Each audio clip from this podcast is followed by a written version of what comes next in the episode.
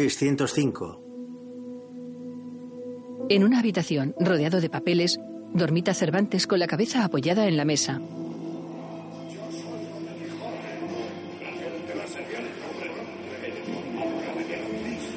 Os mostraremos por qué al castellano se le conoce como la lengua de Cervantes en todo. Vuestra novela es la más importante de la historia de la humanidad. mundo entero conocerá mi obra. El mundo entero la admirará. Es la obra más traducida después de la Biblia. Alguien golpea la mesa. ¿Qué sucede? Os habréis dormido en los laureles. Si yo os contase. ¿Qué? Si vos me contasis que...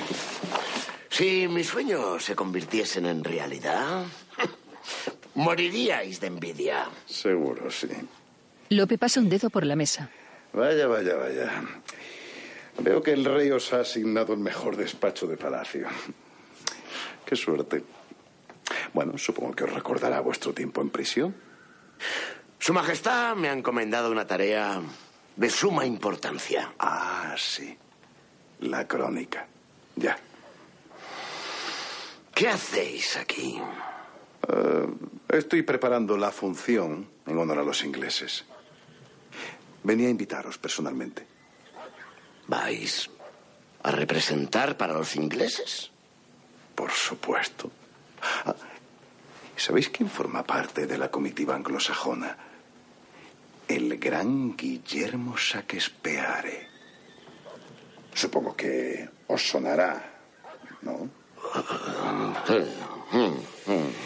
Ay, qué gran momento será nuestro encuentro cara a cara.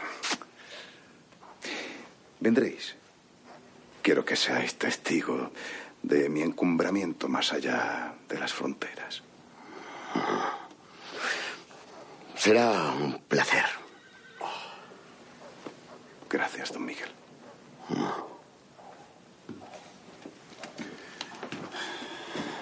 Lope sale de la habitación cerrando la puerta. Se detiene junto a ella. Dos, tres y... Sonriente se aleja. Los títulos de crédito aparecen sobre imágenes de animación. Panorámica nocturna de la ciudad de Madrid. La silueta de un hombre con greñas y bigote se enciende un cigarrillo apoyado en un muro. Hugo Silva, Aura Garrido, Nacho Fresneda. La cámara entra en un edificio. La silueta de un hombre con sudadera y capucha camina por su interior. Una escalera de caracol desciende por un pozo. Cayetana Guillén Cuervo, Juan Gea, Francesca Piñón, Jaime Blanco. La vestimenta del hombre con sudadera cambia mientras camina. Multitud de llaves cuelgan de cadenas. Producción ejecutiva Javier Olivares, Cliffhanger Televisión. Director Marvy Hill. La silueta del hombre cae en los engranajes de un reloj. Atraviesa un campo de batalla y cruza una puerta. Varias explosiones dan lugar a un cielo estrellado sobre la ciudad de Madrid. Una serie creada por Javier y Pablo Olivares. Un muro de ladrillo se cierra cubriendo la pantalla. El Ministerio del Tiempo, capítulo 26, Tiempo de Esplendor. Barcelona, 1882. En un jardín, la madre de Amelia lee un ejemplar de cuentos y adivinanzas de Fernán Caballero. Amelia se acerca. Ella, afligida, cierra el libro. Buenos días, madre. Hoy ha madrugado más que yo. Sí, no podía dormir más. Se limpia una lágrima. Su hija la observa mientras se sirve un café. ¿Se encuentra bien? Solo un poquito congestionada, nada más.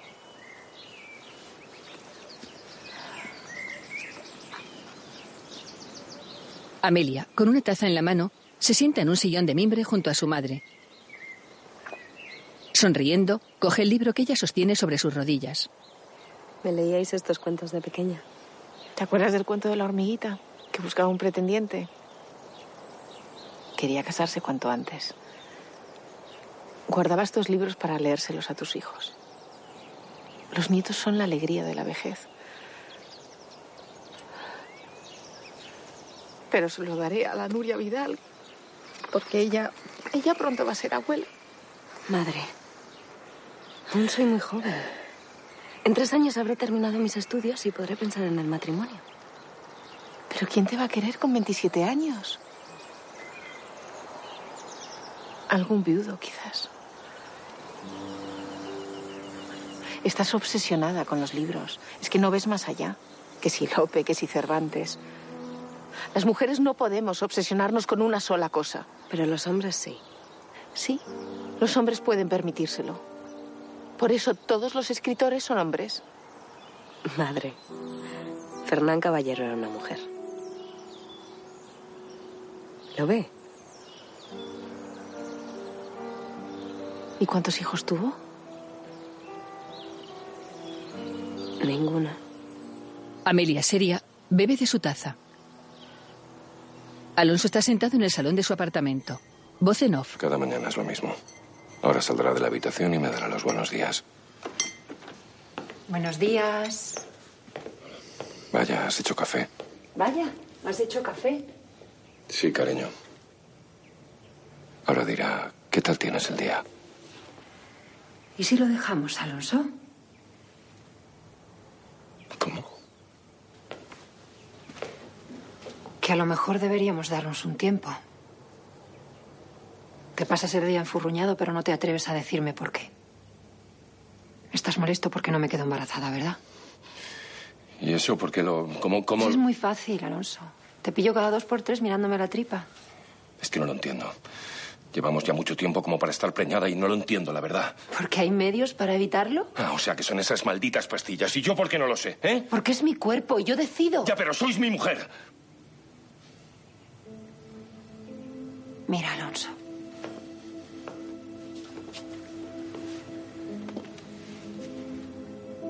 Te quiero mucho. Pero yo no soy de nadie. Y no quiero tener hijos. Bastantes niños hay sin padres y mal cuidados. Prefiero mil veces velar por ellos antes que traer un crío a este mundo que cada vez me gusta menos.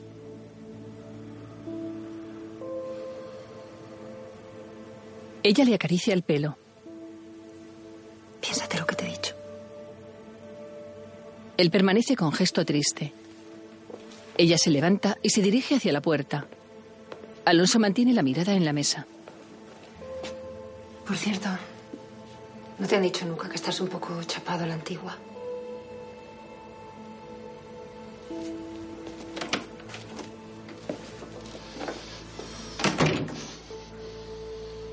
¿Cómo no voy a estar chapado a la antigua? Nací en el siglo XVI, radiez. En el ministerio, Ernesto se pone la chaqueta junto a las taquillas. Lola está sentada. ¿Para qué me reclutó Salvador si no me asigna ninguna patrulla? Le he dicho a mi madre que me iba a vivir a México con mi tía. ¿Y para qué? Para nada. Todo llegará a su tiempo. Necesito una misión, ya. Lo que necesitas es un poco de paciencia, Lola.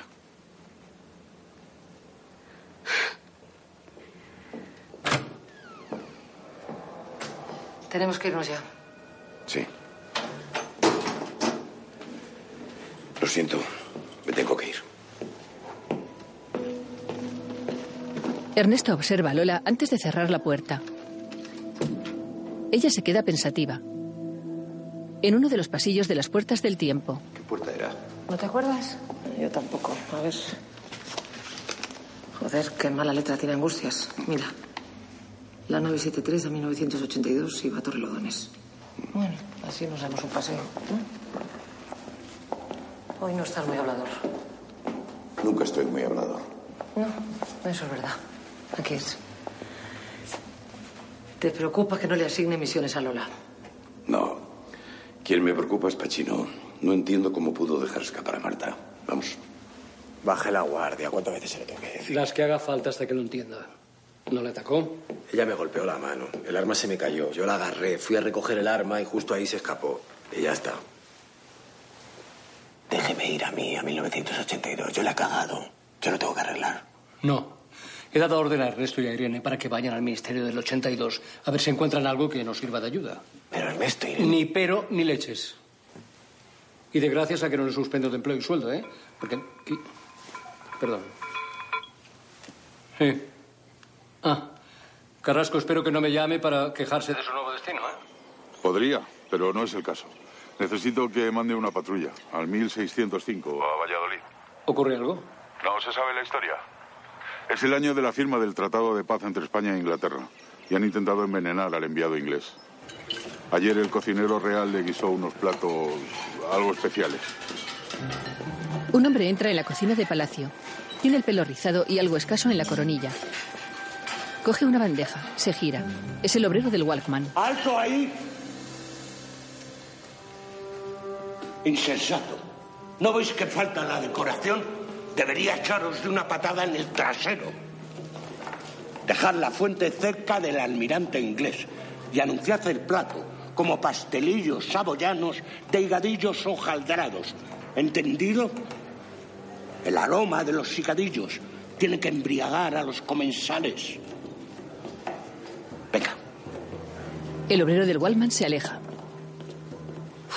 Los platos volvieron al rato sin ser ni siquiera probados. Dejan la bandeja sobre una mesa. El cocinero, que está amasando pan, levanta la mirada. ¡Malditos ingleses! Mis perros tienen mejor paladar que ellos. Les echa la bandeja a los perros. Y esto es lo que me he encontrado esta mañana. Le envío una foto. Los dos perros están muertos junto a la bandeja, ahora vacía. ¿Hay testigos? Por favor, jefe, claro que no, que somos profesionales. Sí, sí, claro, entiendo, entiendo. Bien, le envío a la patrulla de inmediato. De acuerdo. Carrasco cuelga el móvil y se lo esconde en el interior del chaleco. En el despacho, Salvador se guarda su teléfono. Localízame a la patrulla. Pachino. Y no la cae otra vez, ¿eh? Por supuesto, jefe. Vaya caras, parece que vamos a un entierro. A ver, Amelia, ¿a que no sabes quién vivía en Valladolid en esta época? Por supuesto que lo sabe. López, Cervantes, Quevedo, Góngora. Bueno, y otros muchos. Ah, sí, yo creía que esos vivían en el barrio de las letras de Madrid. A la gente le gusta cambiar de aires. Más bien le gustaba el duque de Lerma. ¿Y ese qué tiene que ver? Era el válido del rey. Convenció a Felipe III para que trasladase la corte a Valladolid, donde tenía muchos terrenos, y los vendió a precio de oro. O sea, le pegó un pelotazo inmobiliario, ¿no? Luego repitió la operación. Compró terrenos en Madrid a precio de saldo y se enriqueció vendiéndolos cuando regresó a la corte cinco años más tarde. Entre eso, la venta de cargos y el tráfico de influencias se convirtió en el hombre más rico de todo el imperio. No, si nos creemos muy modernos, sí que lo sabemos todos, pero vamos. En este país ha habido chorizos desde hace siglos. No hay pan para tanto chorizo. Esa era la frase de Elena. Pachino atraviesa la puerta. Alonso se santigua. Valladolid, 1605. ¿Cómo va vuestra crónica, don Miguel? Bien, bien. Pero ha llegado a mis oídos que se va a representar una comedia en honor de los ingleses. Hay que celebrar el Tratado de Paz. De Lope de Vega, ¿verdad? Es deseo expreso de la reina. Me mudé a Valladolid siguiendo la realeza y solo he hallado un río pestilente y un frío de pelotas. ¿Qué más tengo que hacer para que se estrenen mis obras? ¿Convertirme en unas altacunas como Lope? Siempre se representa a los mismos. Mejor dicho, al mismo. No ha habido concurso alguno para escoger la obra. Vos estáis por encima de cualquier concurso. ¿Mm? Sois el autor del magnífico Don Quijote de la Mancha.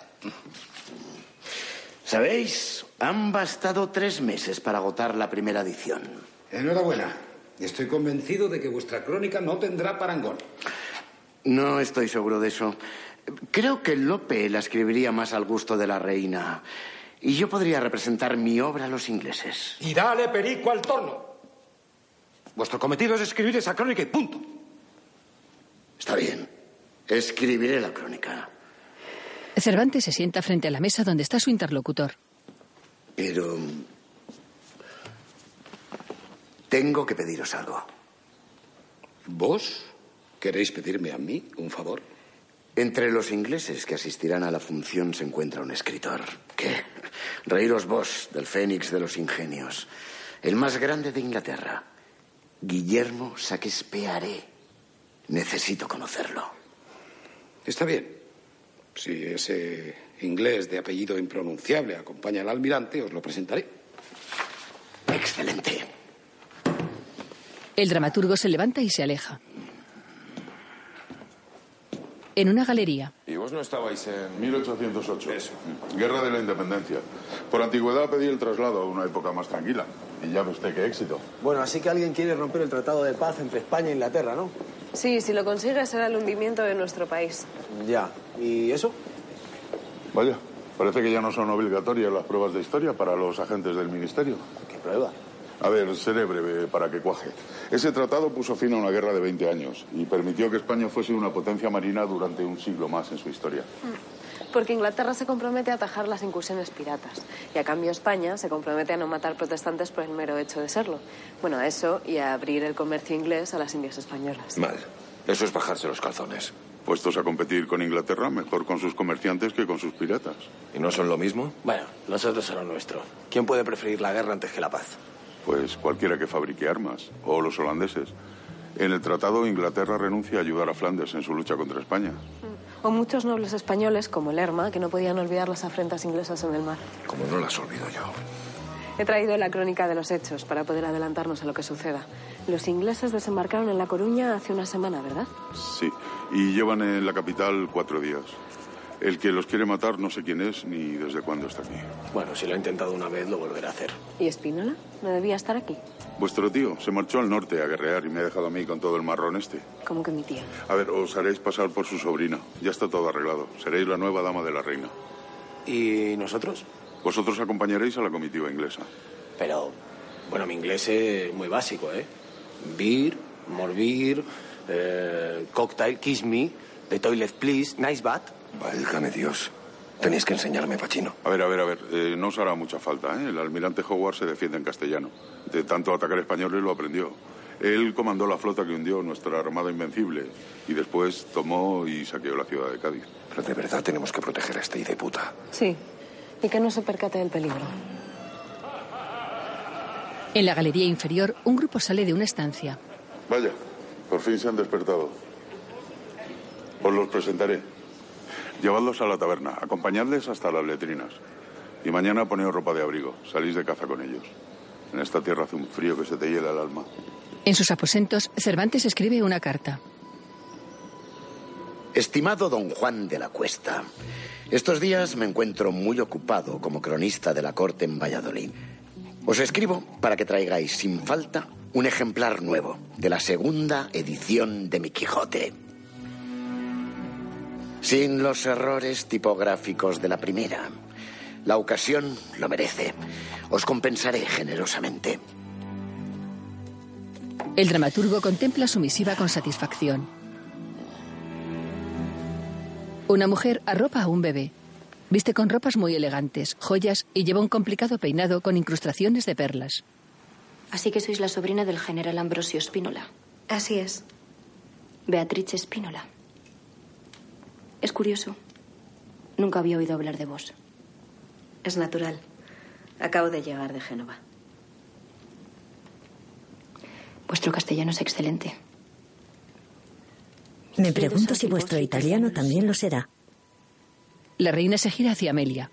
Ella parece sorprendida. ¿Lo es? Lo es. Aunque obviamente tengo mucho acento genovés. La reina aparta la mirada. Tenéis un hijo precioso, Majestad. Y sospecho que quiere mamar. Llevaoslo. Una ama de cría sentada junto a la cama se levanta. La reina se dirige a Amelia. Disculpad que os haya puesto a prueba. Debo estar ojo a visor. Pues el duque de Lerma aprovecha cualquier ocasión para traerme damas que me vigilan. Pero vos sois la reina. A veces pienso que el rey es el de Lerma y nosotros sus servidores. El duque me tiene apartada. Y hace creer a todos que soy una celosa, enajenada. Y mientras el rey, de cacería.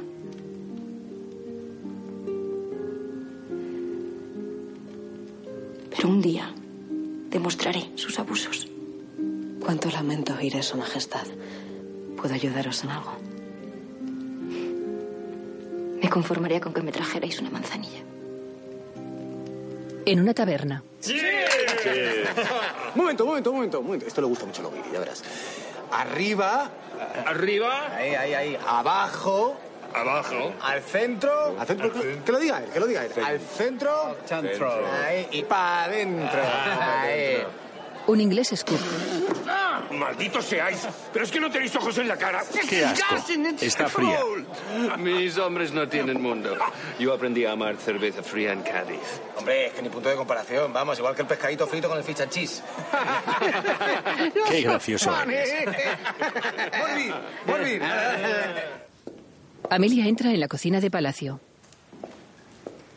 Perdón, aquí no podéis entrar. Soy la nueva dama de la reina y desea una manzanilla. Disculpad, acabo esta receta y os sirvo. ¿Qué escribís? Un libro de recetas. Ahora está de moda el teatro, la novela, la poesía, esas tonterías. Pero tengo una visión.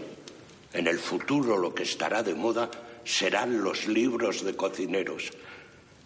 Vamos por la manzanilla. Estos días no gano para disgustos. ¿Qué sucede? Con los ingleses en la corte no damos abasto, son más de 200. Y los sirvientes de refuerzo son una calamidad. ¿Habéis tenido problema con alguno? Hmm. ¿Sabéis cómo se llama? Apuesto que Lerdo de nombre y Zopenco de apellido. Vaya. ¿Qué semblante tenía? Tenía el pelo castaño ralo y la frente despejada, las ojeras marcadas, los mofletes caídos y la comisura triste. ¿Os suena? No. Angustias lee los mensajes que aparecen en su móvil. Amelia, moflete caído y comisura triste, ojeras marcadas, pelo castaño ralo y frente despejada. Angustias, recibido, suerte. ¿Alguna noticia de Amelia? Me acaba de enviar los rasgos de un sospechoso. Ujú. Páseselos a Velázquez y que haga un retrato robot. ¿Sabemos algo de Ernesto y de Irene? De momento no, jefe.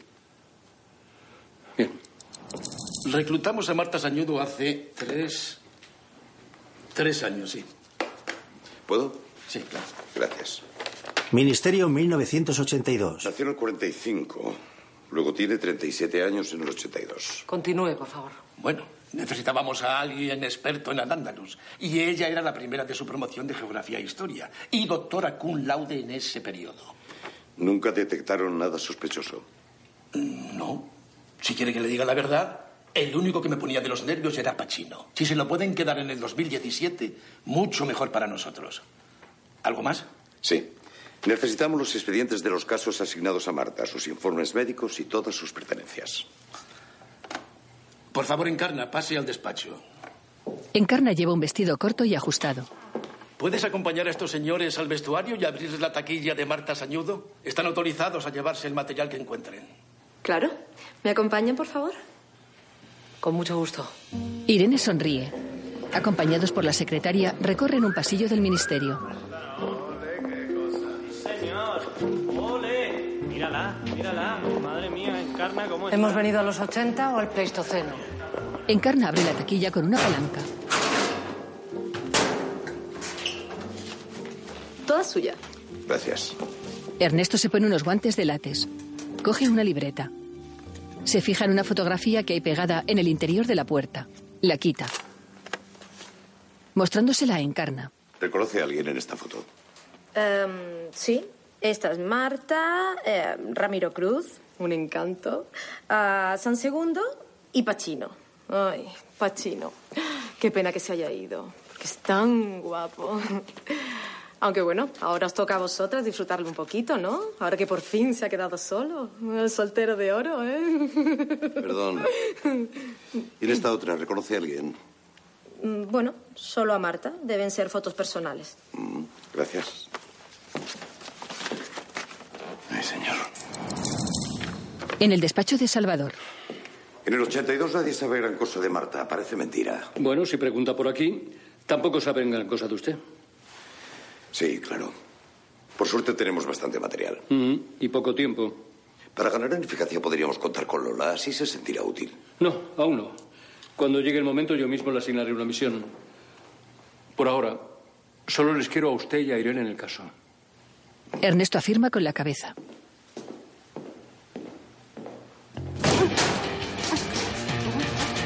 En el vestuario del Ministerio de 1982, Irene besa apasionadamente a Encarna mientras le desabrocha el vestido ajustado.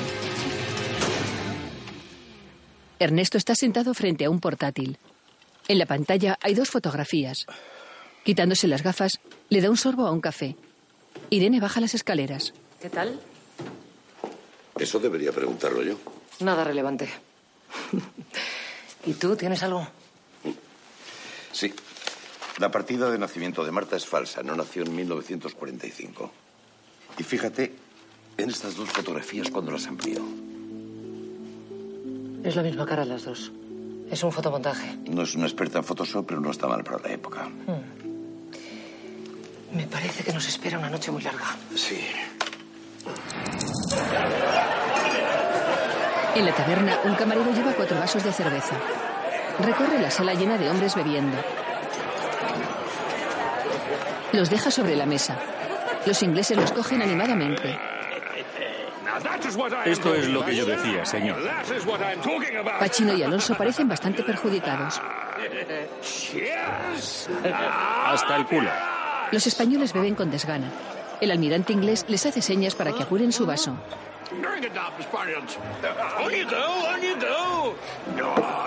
Ese es mi chico. Ese es el espíritu. Pachino sonríe sin ganas. Deliciosa. Amelia ayuda a la reina. Gracias, Beatrice.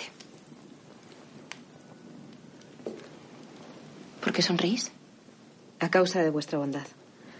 No muchas reinas en la historia han dado las gracias a sus criadas. Antes que reina, soy una persona. Y yo antes que dama soy alguien agradecido y halagado. Os lo juro. No juréis. Eso es solo asunto de hombres que no cumplen sus promesas.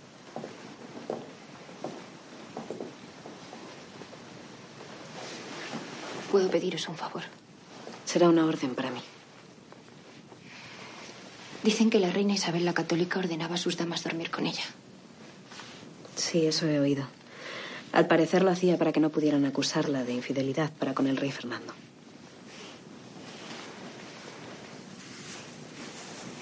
Podéis pasar la noche conmigo. No penséis ninguna maldad. Tampoco os lo pido para demostrar que soy fiel a mi marido. Dios sabe que lo soy. Con eso me basta. Solo quiero dormir sabiendo que me acompaña alguien. Solo quiero que me contéis historias, que me contéis un cuento. Como si fuese una niña. Amelia permanece seria. Pasó un toro y le dijo, hormiguita, hormiguita, ¿te quieres casar conmigo? ¿Y cómo me enamorarás? respondió la hormiguita. El toro se puso a mugir. La hormiga se tapó los oídos con ambas patas. Sigue tu camino, le dijo al toro, que me asustas, me asombras. Me espanta. Amelia esboza una sonrisa. Pachino orina frente a una pared. Al final, los guiris vienen a España lo mismo. Da igual el siglo que sea. A beber, a ponerse ciegos. De verdad. Joder. Incómodo el siglo de oro, coño. Madre mía. Uf, Mañana ya verás, ¿eh? Mañana tenemos que seguir protegiendo al Warhol este. Warhol. Howard. ¿A ti te pasa algo? No. ¿A ti te pasa algo? Escúchame.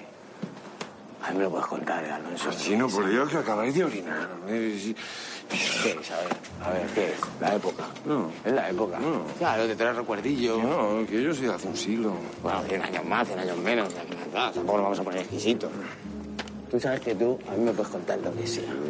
Que da igual, o sea, que conmigo, escúchame, conmigo no Que- tienes que tener una escafandra ni nada. Que de yo eso. no tengo Que Yo soy tu Pachino, colega. Que sí, Que Pachino. Yo soy tu hermano. Pachino, vamos a dormir, Pachino. Si tú sales. Vamos a dormir. A mí no, a la Pachino, última. Vamos a dormir, La Pachino. penúltima. No, que esto es un lupanar. Venga, vamos a dormir. La reina pasea junto a sus damas de compañía y dos soldados por unos jardines. Amelia la acompaña. Mirad, ese es Lope de Vega. Tengo un asunto que hablar con él. Entonces mejor os dejaré a solas. Vayamos a saludarle. Avisadle. Una de sus damas se dirige hacia el escritor que está sentado en un murete leyendo. Amelia preocupada le observa. El dramaturgo se acerca sonriente. Majestad. Permitidme que os presente. No es necesario, Majestad. No. Nos conocimos. Tiempo ha. Qué pequeño es el mundo. ¿De qué conocéis a Beatrice? A Beatrice. Amelia, azorada, aparta la mirada. Tan honesta parece y tan hermosa. Mi casta Beatriz cuando saluda. Que la lengua temblando queda muda y la vista mirarla apenas osa. Qué oportunos los versos de Dante. Sí. Los traduje yo mismo. Beatrice. Venid, tenemos que hablar. ¿Cómo lleváis mi encargo? Eh, ultimando la escena final. ¿Y los ensayos? Bien, estamos trabajando en ello, Majestad. ¿Sabéis, Beatrice? Mañana en el patio de armas habrá una representación ante el rey, los ingleses y el pueblo, que mostrará la cara más vil y podrida de nuestro duque de Lerma. Sí. Bueno, más o menos. Buena estrategia dejarlo en evidencia. Fijaos bien en la reacción del duque cuando se vea como el válido corrompido. Majestad, tendríamos que hablar de ese título. ¿Nos gusta? Yo le daría una vuelta. Si vais a cazar una rata como Lerma, podíais llamarlo la ratonera. Alegórico. Me gusta. En el archivo del ministerio. Toda su vida personal es una mentira. Absolutamente. Pero nosotros no tenemos más remedio que acotar la verdad entre las miles de mentiras que tenemos aquí. No tenemos tiempo. Es como la lotería, que juegas un número entre miles con la absurda esperanza de que te toque el gordo. Irene se gira hacia Ernesto. ¿Dónde está la agenda? La agenda. Examina la agenda de Marta. Papá. Si el tío de la foto no es su padre, ¿quién coño está detrás de este teléfono? Coge el POSIT con el número de la puerta. Lo coloca debajo de la línea donde se lee papá. La colocación de los números coincide. Ernesto e Irene se miran. Él sonríe. Las tres primeras cifras pertenecen a una puerta. La 456. ¿Y el 1821?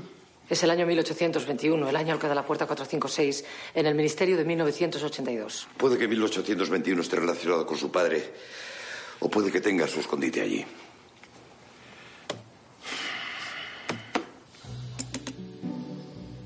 Cervantes escribe en sus aposentos. Voz en off. Nuestro magnánimo rey Felipe III honró a la comitiva inglesa con una cacería a la manera castellana para estrechar los lazos de afecto y simpatía entre ambas coronas. Algo que los ingleses celebraron alabando nuestras costumbres ancestrales. En el campo, preparándose para la cacería. Cazando pájaros. ¡20 kilos! ¿Dónde están los zorros? Esto es aburrido. Tengo una idea. Hagámoslo más interesante. Interesting. ¡Españoles! ¿Quieren apostar? ¿Quién caza más, gana? Último batalla. Antes de la paz. Nada me placería más, Se gira hacia el rey. si vuestra majestad lo aprueba. Mientras no os apostéis el oro de la corona, podéis hacer lo que os plazca. ¿Qué os apostáis, inglés? Me gusta vuestra espada. A mí me gusta vuestro alcabuz.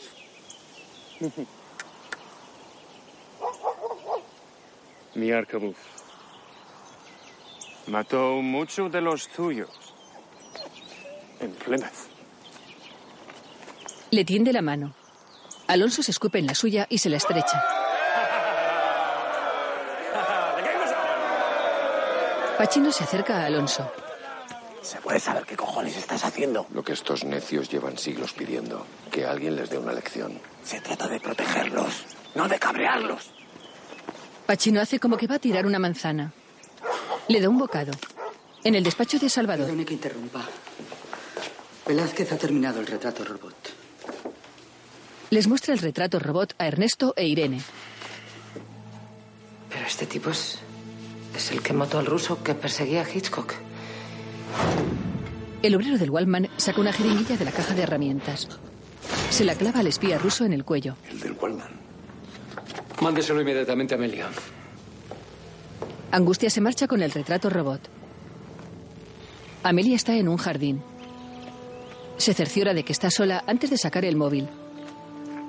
Aparecen unos mensajes. Angustias, te mando el retrato robot del sospechoso. Se infiltró en el ministerio y asesinó a Petrov.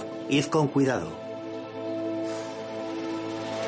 Amelia observa el retrato robot del obrero del Wallman.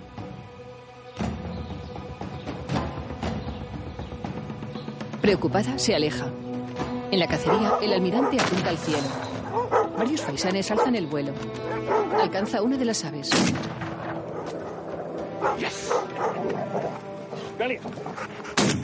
El rey dispara. El acompañante del almirante dispara su arma y sonríe. Muy bien. Alonso dispara. Llevo tres aves. ¿Tres? Yo llevo cinco. Maldición. Rápido, cargad. Alonso le da el arma a su escudero. Este levanta la mirada. Es el obrero del Walmart.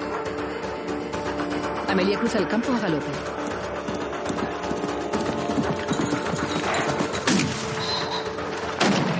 Un faisán cae abatido. Un perro recoge la pieza del suelo y la lleva hacia los tiradores. Siete. Los tiradores continúan disparando. Amelia cabalga a toda velocidad.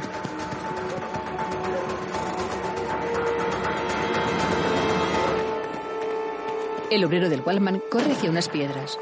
De entre las rocas saca un paquete envuelto por unas telas. Dejándolo en el suelo, lo desenvuelve. Es un rifle de francotirador. Coloca una mirilla sobre el rifle, inserta el cargador, despliega las pequeñas patas para apoyarse en el suelo, la martilla. Entre los tiradores, Alonso dispara su arcabuz. ¡Cuatro! ¡Cinco! ¡Eight! Sin girarse, extiende el brazo con el que sujeta el arma hacia atrás. Le quita el arcabuz a Pachino. El preocupado mira a su alrededor.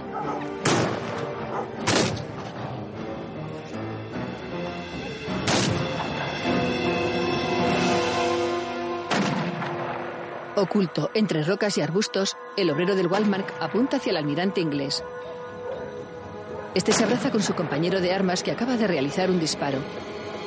El francotirador molesto aparta la mirada.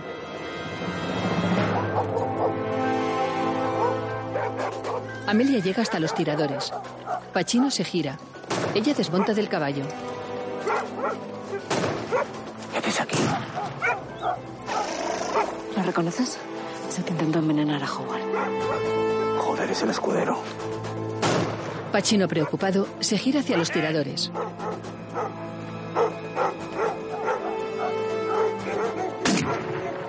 Camina lentamente mirando hacia todos los lados. Adelantándose unos pasos, se separa de los tiradores. Dando la vuelta sobre sí mismo, Pachino observa la vegetación que les rodea. Contemplando la espesura, se concentra en unas rocas.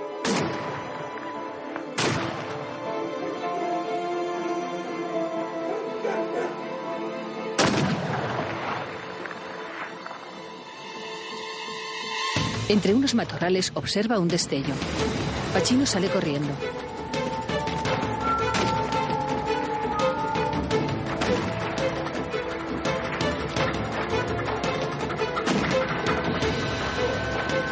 El obrero del Walmart apunta hacia la cabeza del almirante. Pachino corre entre las rocas.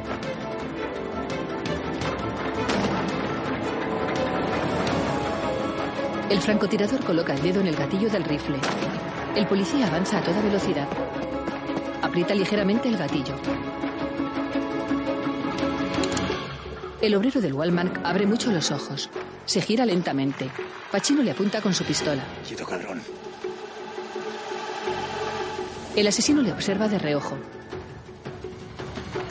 ¿Qué se te ocurra? Rueda sobre sí mismo. Pacino le dispara. Y diez. Pacino se acerca sin dejar de apuntarle. De una patada le quita el arma.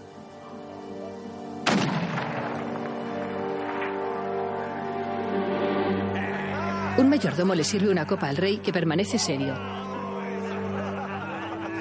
A unos pasos de él, Alonso mira hacia el frente serio.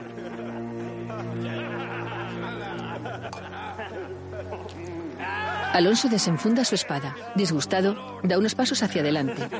Disculpe, señor. El almirante se gira y con gesto serio se dirige hacia Alonso. Este le ofrece su espada. Su contrincante la acepta haciendo un leve gesto con la cabeza. El rey bebe de su copa. El inglés, levantando la espada, se dirige hacia sus compañeros. Y así fue como transcurrió una felicísima jornada de montería entre arcabuces, faisanes y camaradería. Junto a la ribera del Pisuerga, que pasa por Valladolid, una fecha recordada por ambas naciones que sellaron su amistad antes de la ratificación del juramento de las paces establecidas con la corona inglesa. En el patio del palacio, No sé la razón de la sin razón que mi razón aqueja. Quizás sea Nuestra Majestad el causante de vuestros desvelos. Es ese rufián de... Este último verso va a ser mucho mejor si lo decís con la mano así, en el pecho. Gracias, don Lope. Vos muy bien. Ah, Gracias, don López. Sí, sí, continuad. Quizás sea Nuestra Majestad el causante de vuestros desvelos. Es ese rufián de Valdemar que le tiene sorbido el seso al rey. la patrulla se reúne en la galería que da al patio. Pacino le muestra un anillo a Amelia. ¿Lo reconocéis? Es el anillo del ángel exterminador.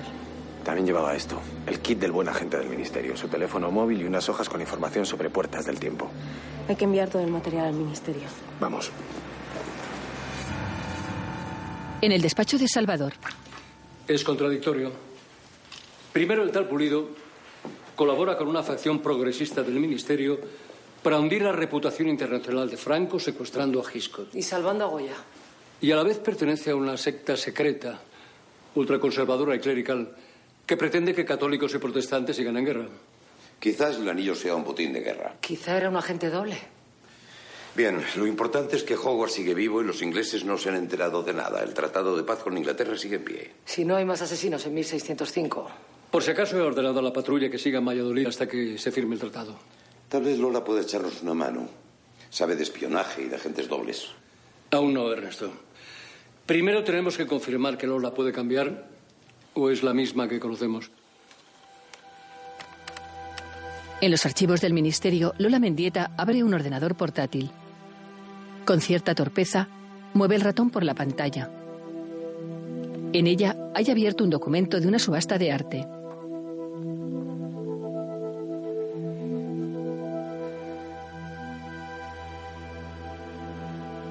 En la cocina del palacio, Mmm, deliciosos. Haré que impriman vuestro libro de recetas. ¿Cómo pensáis titularlo? Tenía pensado que Magister Cicero, maestro cocinero en latín. Ah, ese título no tiene futuro. ¿Por qué no lo llamáis, no sé, arte de la cocina, pastelería, bizcochería y conservería? ¿No es un poco largo y explicativo? La gente no entiende nada si no se lo explicáis mil veces, y menos en latín. ¿Me habéis llamado, Excelencia? Sí. Don Félix López de Vega. ¿Queréis probar mis perdices? Pronto publicaré la receta. Ahora no, dejadnos solos. Sí, señor. el cocinero real se aleja.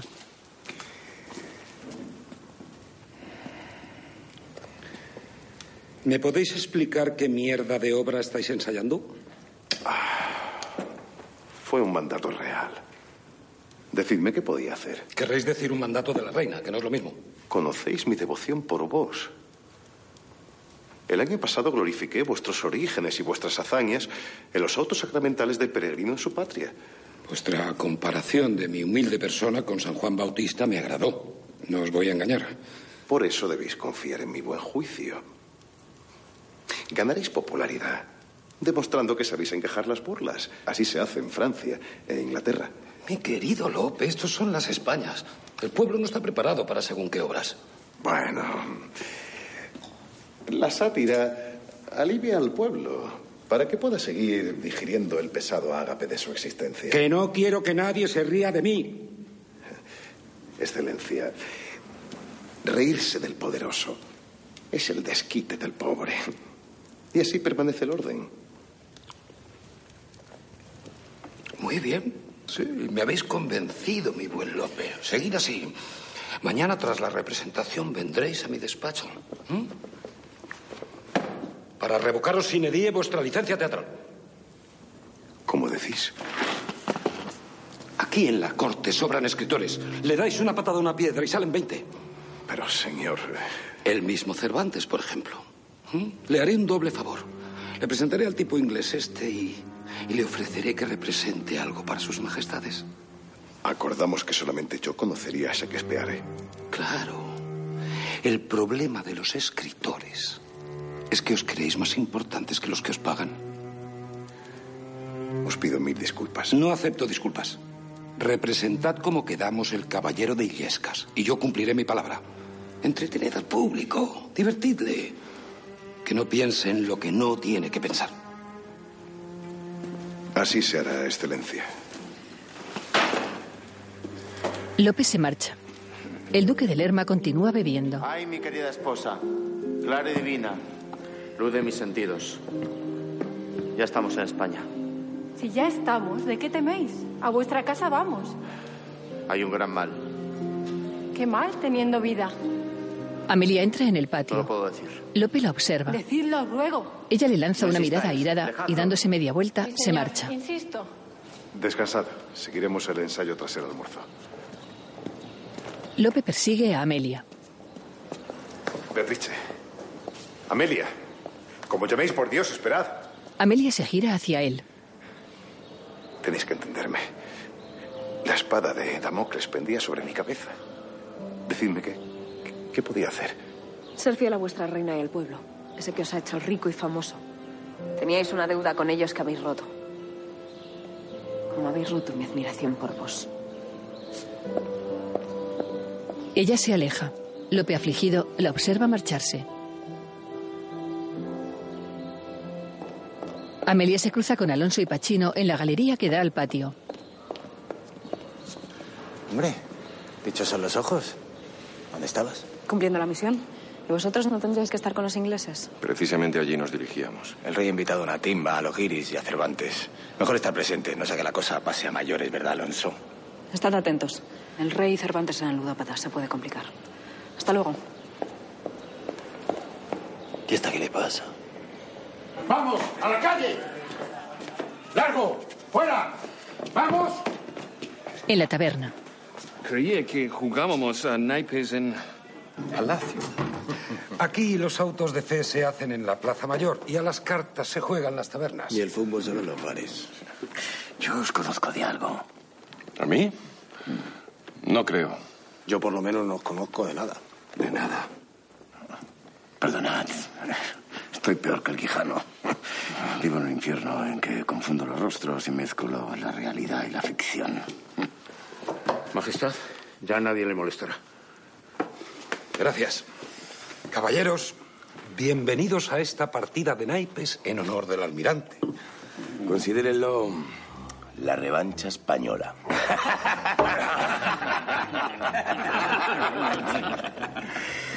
Mi querido duque, haga los honores. Jugaremos a la 21.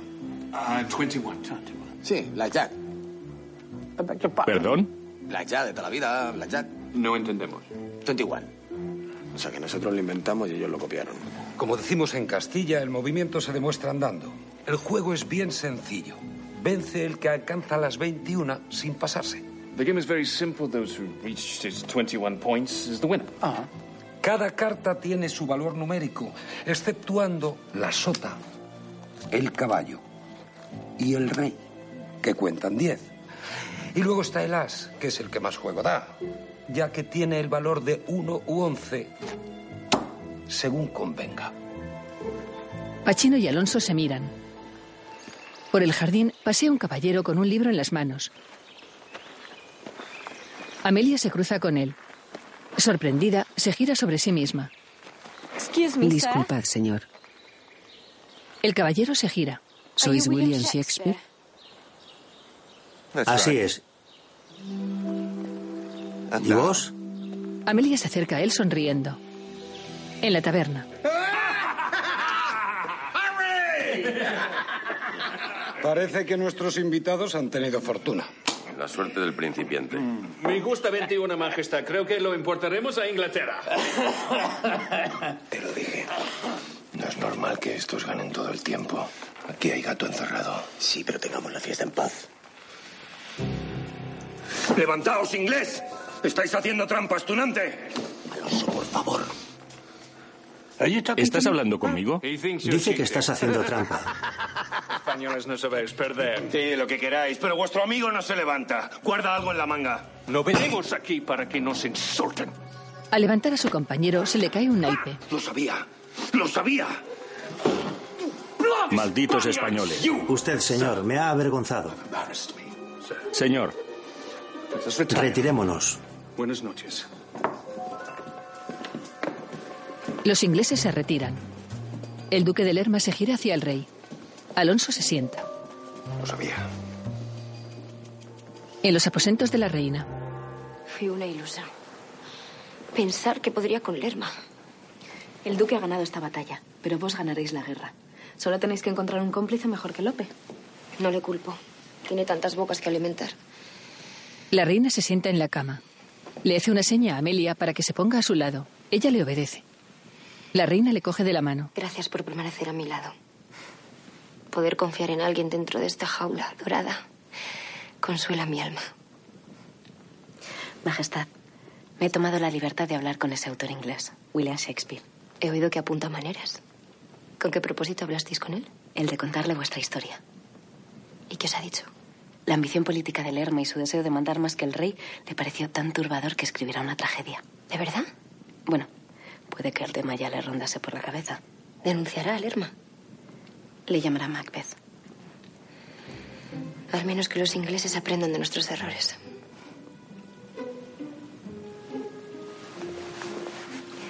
Creo que podemos fastidiar a Lerma en algo más.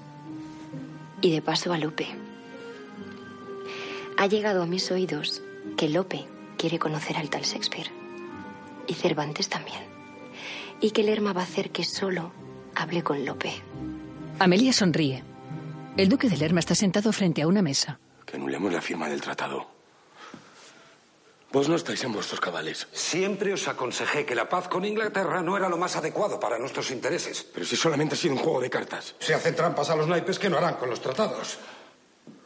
Bien sabéis que los ingleses siempre fueron nuestros enemigos. Pero esta guerra debe acabar. Ya son 20 años. Y el pueblo se merece vivir en paz. Recordad a vuestro padre, que en gloria esté. Acordaos de cuánto luchó contra ellos, todo lo que padeció cuando tuvo que vivir en aquellas infames islas, todo lo que os contó sobre María Tudor. ¿Recordáis aquella coplilla que os cantaba? Claro que me acuerdo.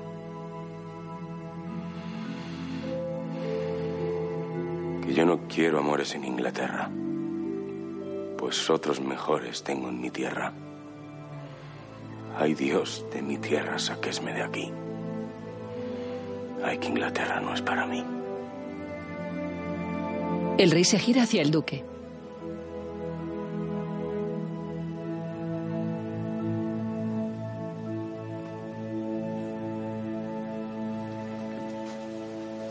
William Shakespeare coge una hoja de una mesa para examinarla. Amelia está a su lado.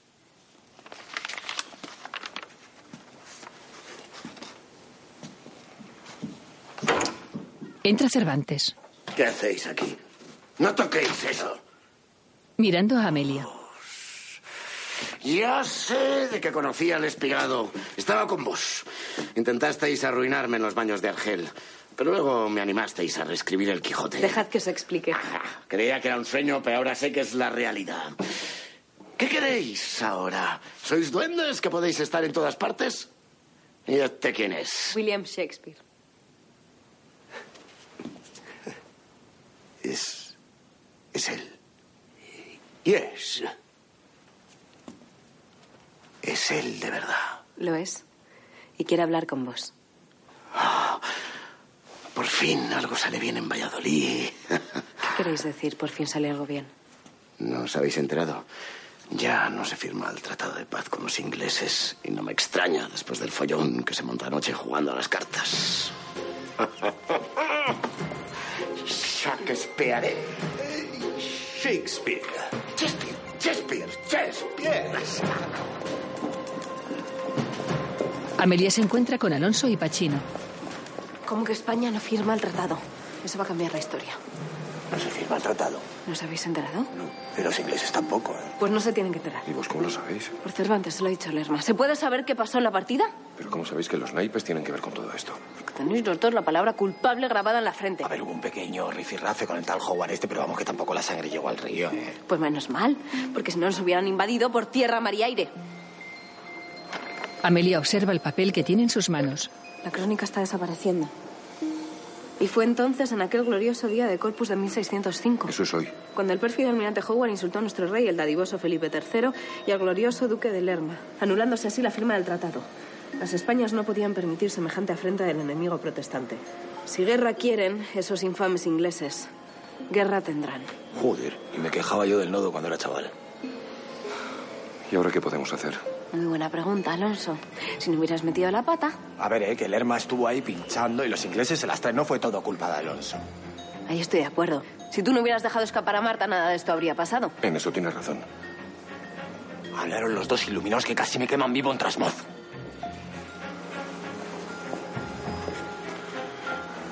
Yo insisto, ¿qué podemos hacer? Porque la leche derramada no se puede recoger. Pachino, ¿Qué? tú distrae a los ingleses, llévatelos a la taberna y que no se enteren de nada. ¿Y yo? Tú ni te acerques a los ingleses. Espérame en palacio que te voy a necesitar. ¿Qué estás pensando? Oye. Pues muy bien. En los aposentos de la reina, ¿Estáis segura de lo que decís? Completamente, Majestad. El rey se niega a firmar el tratado. Ha sido Lerma, ¿verdad? Majestad, sois la única que puede hacer cambiar de opinión al rey. Si lo intento, el malnacido de Lerma nunca me lo perdonará. Amelia se acerca a ella. Y necesitáis mejor motivo que ese para intentarlo. La reina baja la mirada. Majestad, estamos jugando una partida de ajedrez. Y solo la reina puede salvarnos. La reina mira a Amelia. Ella sonríe. Eh, Gracias por la invitación, pero debemos irnos. No es bueno hacer esperar a un rey. Hay tiempo, almirante. En España estas ceremonias siempre se retrasan. La puntualidad no es precisamente nuestro fuerte. Tengo sed, señor. ¿Qué dice? Nos quedamos un momento más. ¡Posadero! ¡Más vino! El inglés saca unos dardos del bolsillo. Anda, que estabas tardando. Let's play darts. Juguemos a los dardos. Margarita, si son asuntos del servicio, hablad con el mayordomo mayor. Tengo demasiadas cosas en la cabeza. ¿Cómo revocar el tratado con los ingleses? Creía que ansiabais la paz para vuestro imperio, para vuestro pueblo. Margarita, sabéis que os respeto. Pero vos no entendéis de asuntos de Estado. Os equivocáis, mi señor. Mejor os iría si alguna vez me escuchaseis a mí, en lugar de a Lerma. Estáis obsesionada. Lerma es un buen hombre y un gran patriota. Guardaos de los que presumen de patriotismo. Lerma ha sido muy bueno conmigo. De hecho, cuando mi padre demostró que no confiaba en mí, él sí lo hizo. Yo también confío en vos. No lo necesitáis a vuestro lado. Me pedís un imposible. Todo lo que soy es gracias a él. He de irme que me espera el almirante Howard y he de darle la mala nueva. Despedíos antes de vuestro hijo.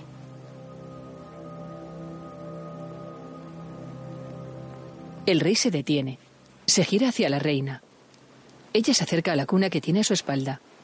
Coge en brazos al bebé.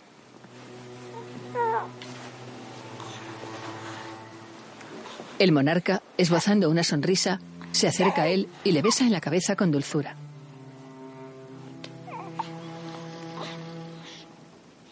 Ser un gran rey. El mejor rey de todos. Heredará un imperio en ruinas.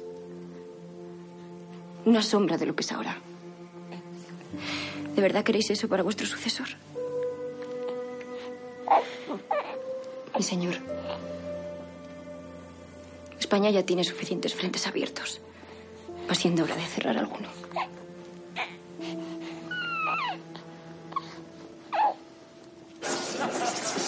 El almirante dibuja con tiza una diana en una madera. El que pierde, paga las bebidas. No podéis evitar apostar, ¿eh? ¿Por qué pensáis esto? El compañero del almirante lanza el dardo acertando en el centro. Sí, sí, sí. En tu cara. Siempre tenéis que demostrar vuestra superioridad. Yo pienso lo mismo de los españoles. El rey, Lerma, vuestro amigo Alonso son locos por ganar. Su espada. Puede tenerla. No es malo ser superior. Además, amigo, competir en el juego ahorra competir en la guerra. Pachino, pensativo, esboza una sonrisa. El duque de Lerma avanza con decisión por un pasillo hacia una puerta. Alonso y Amelia le cortan el paso. ¡Apartaos! No podéis pasar. Está cerrada. ¿Y vos quién sois para darme órdenes? Exijo ver al rey. Soy el duque de Lerma. Su Majestad la Reina ha dado orden de que nadie la interrumpa. Y una reina manda más que un duque. O debería. ¡A mí la guardia! ¿A qué se debe este alboroto? Majestad, necesito hablar con vos. Si es en relación a la firma del tratado, informad a nuestros invitados que en breve estará allí para la rúbrica definitiva. Pero Majestad, mi consejo. Mi decisión es firme.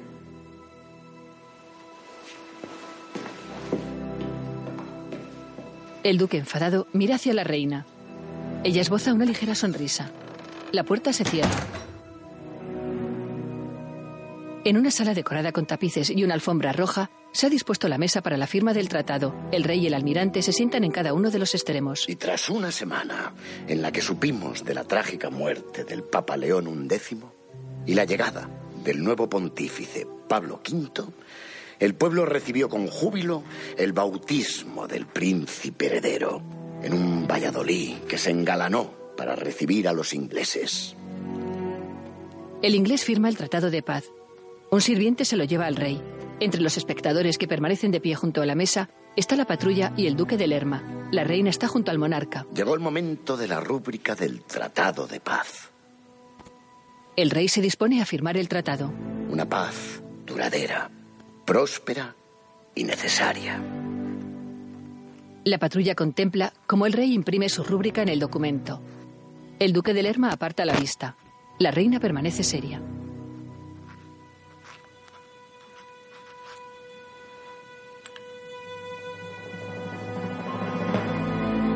Alonso, con la mano en la empuñadura de su espada, dirige su mirada hacia el almirante. Este hace una ligera reverencia con la cabeza. El español le imita.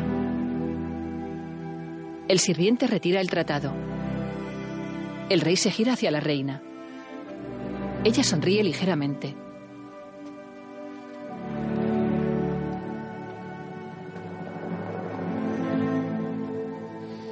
Lope observa a Amelia. Ella le observa de reojo. Él hace una reverencia y ella aparta la mirada. El dramaturgo se gira hacia el otro lado. Cervantes le da un libro a Shakespeare. Este sonriente le tiende la mano. Amelia les observa.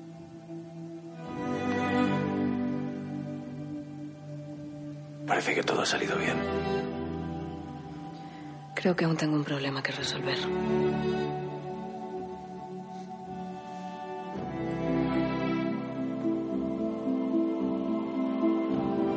Una vez firmado el tratado, el rey y el almirante se ponen de pie. Rodeando la mesa, se encuentran frente a frente. El rey le tiende la mano al inglés. Este se la estrecha. Ambos hacen una ligera reverencia. En su habitación, Cervantes lee una página. ¡Cervantes! Vais a pagar caro vuestro atrevimiento. Habéis hablado con Saquespeare. Saquespeare. Shakespeare. Y vuestro enfado solo por eso. Yo creía que mi gran atrevimiento era compartir con vos el aire que respiro. Solamente sois el cronista de este evento. No tenéis ningún derecho a utilizarlo en vuestro beneficio. Y vos sí. Yo soy el fénix de las letras. El elegido por la corona para homenajear a nuestros invitados. Ave Ah, Fénix. Más bien pollo refrito con ajo de tanto como repetís. Mal nos sabrá el pollo cuando llenó todos los teatros. Escribís lo que la gente quiere oír, no lo que deben saber. ¡Ja! Cuando pasen los siglos, yo seré el símbolo de este tiempo y a vos ni os recordarán. Me río de eso. Y de paso, me río de vos. ¡Ja, ja, ja! Vais a tragaros esa risotada. Os lo dice alguien que luchó en la grande y felicísima armada. Defendemos. Empuñando un candelabro. Pues aquí tenéis a alguien que luchó en Lepanto, la más memorable y alta ocasión que vieron los siglos pasados, y esperan ver los venideros. Y quedasteis manco. ¡Tullido! ¡Saltacunas! ¡Alto! ¿Qué hacéis aquí? Será mejor que os vayáis. No antes de que bajéis vuestras armas. Le obedecen. Él empezó primero. No, no, no. Empezó él, lo juro. Parecéis niños malcriados. Menos mal que pervivirán vuestras obras y no vuestros actos, porque de lo contrario, qué vergüenza. Los dos genios más importantes de nuestra literatura peleándose por ver quién entra en la gloria. Como si en la gloria no hubiera espacio para los dos. La cima es un lugar estrecho. Lo dice alguien que nunca la pisó. Si yo pudiese vivir con la misma libertad que un hombre y tuviese vuestro talento, no perdería mi tiempo en riñas y en envidias ridículas. Pero ya se las compongan vuestras mercedes. Amelia se aleja. Ambos dramaturgos se miran. En el despacho de Salvador. Sin novedad, señor. Misión cumplida. Sin novedad. Pachino mató al asesino que estuvo a punto de acabar con el tratado de paz que yo casi fastidio. Hemos tenido cuitas con Lerma, con Lope, con Cervantes, con el inglés ese de apellido impronunciable. ¿Os parece poco? Pero vamos, que por lo demás, perfecto, jefe. ¿Cómo se agradece la sinceridad, verdad? Sí, porque como suele decirse, lo que pasa en Pucela se queda en Pucela. ¿Y alguien puede contarme qué pasó con Lerma? Continuará con sus corruptelas unos años más y evitará el presidio al ordenarse cardenal. Efectivamente, los cardenales estaban aforados. La reina Margarita, con ayuda del confesor real, consiguió abrir una investigación. Pero la pobre murió al poco tiempo sin ver la caída de su enemigo. Dicen que fue el propio Lerma quien ordenó envenenarla. Siempre muere antes la buena gente que los cabrones. ¿Se sabe algo del tipo que maté? ¿O de Marta? Les aseguro que cuanto lo sepamos, Serán los primeros en enterarse. Una emergencia, jefe. Lola ha huido del ministerio. ¿Está usted segura? Sí. Y al parecer han desaparecido del almacén algunos de los cuadros que se recuperaron del alcázar. Lola Mendieta, con unos lienzos enrollados bajo el brazo, camina por uno de los pasillos de las puertas. Se cubre la cabeza con una capucha. Se detiene frente a una puerta. La abre. Mira, parece que ha empezado su carrera de traficante de arte antes de tiempo. Ernesto, preocupado, se gira hacia Salvador. Este pensativo se sienta en su sillón.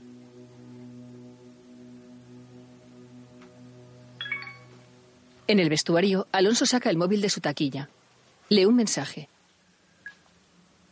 Buzón de voz. Tiene un mensaje nuevo. Hola, Alonso. Supongo que no tienes muchas ganas de hablar. Me pasaré por el piso a las nueve para recoger mis cosas y devolverte las llaves. Si estás genial. Si no, no pasa nada, lo entiendo. Besos. Elena, triste, está de pie en el salón del apartamento de Alonso. Deja las llaves sobre la mesa.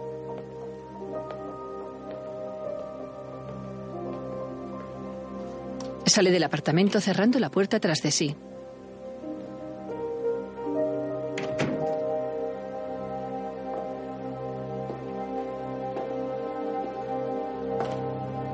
De noche, Amelia, vestida con ropa del siglo XIX, se acerca a una ventana. Contempla la fotografía en la que antes salía con Julián y su bebé. Ahora está ella sola. ¿Qué será de mí? Ahora solo quedo yo.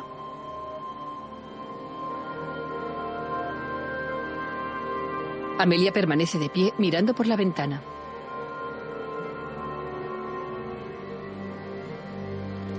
Próximamente, Dígale al general Martínez Campos que impida toda comunicación y que declare el estado de emergencia. Salvador ha roto una regla sagrada de este ministerio. No reclutar dos veces a la misma persona. Viajar por el tiempo genera demasiadas paradojas como para provocar otra más. ¿Qué ocurre? Un atentado. Alfonso XII está en coma, al borde de la muerte. ¿Está usted segura de poder participar en la misión? Por supuesto. Nadie conoce la época mejor que yo, es la mía. Quiero presentarle a mi tío, Pera Folk. Su tío. Encantado de conocerle. Igualmente. Dos hombres con ropa de quirófano están junto al rey que está postrado en una camilla. ¿Me reciben? Ya veo que tu tío es muy importante para ti. Ni te lo imaginas. Amelia niña aprende a leer. Pero eso cambiaría la historia. A veces hay que cambiar algo para que todo siga igual. Hombre, igual, igual. Trágala, perro. Tienes suerte de que sean cables. suerte sería no estar aquí, caballero. Ninguno de los de aquí es tan importante como tú. Todos ellos existen porque tú has salvado la historia mil veces antes. Creo que nos debe una explicación. Y como subsecretario que soy de este ministerio, se la voy a dar. El Salvador de toda la vida habría tomado otras decisiones, no sé. Tenía. tenía otra intuición, otro olfato. Hombres armados les rodean. ¿Qué es esto? Me temo que la señorita Ford no se puede poner en este momento. ¿Pero qué es esto? Dios mío. Disparad de una vez. Amelia se cubre la cara con las manos. ¡Disparad y de putas! una producción de Radio Televisión Española en colaboración con Once Entertainment.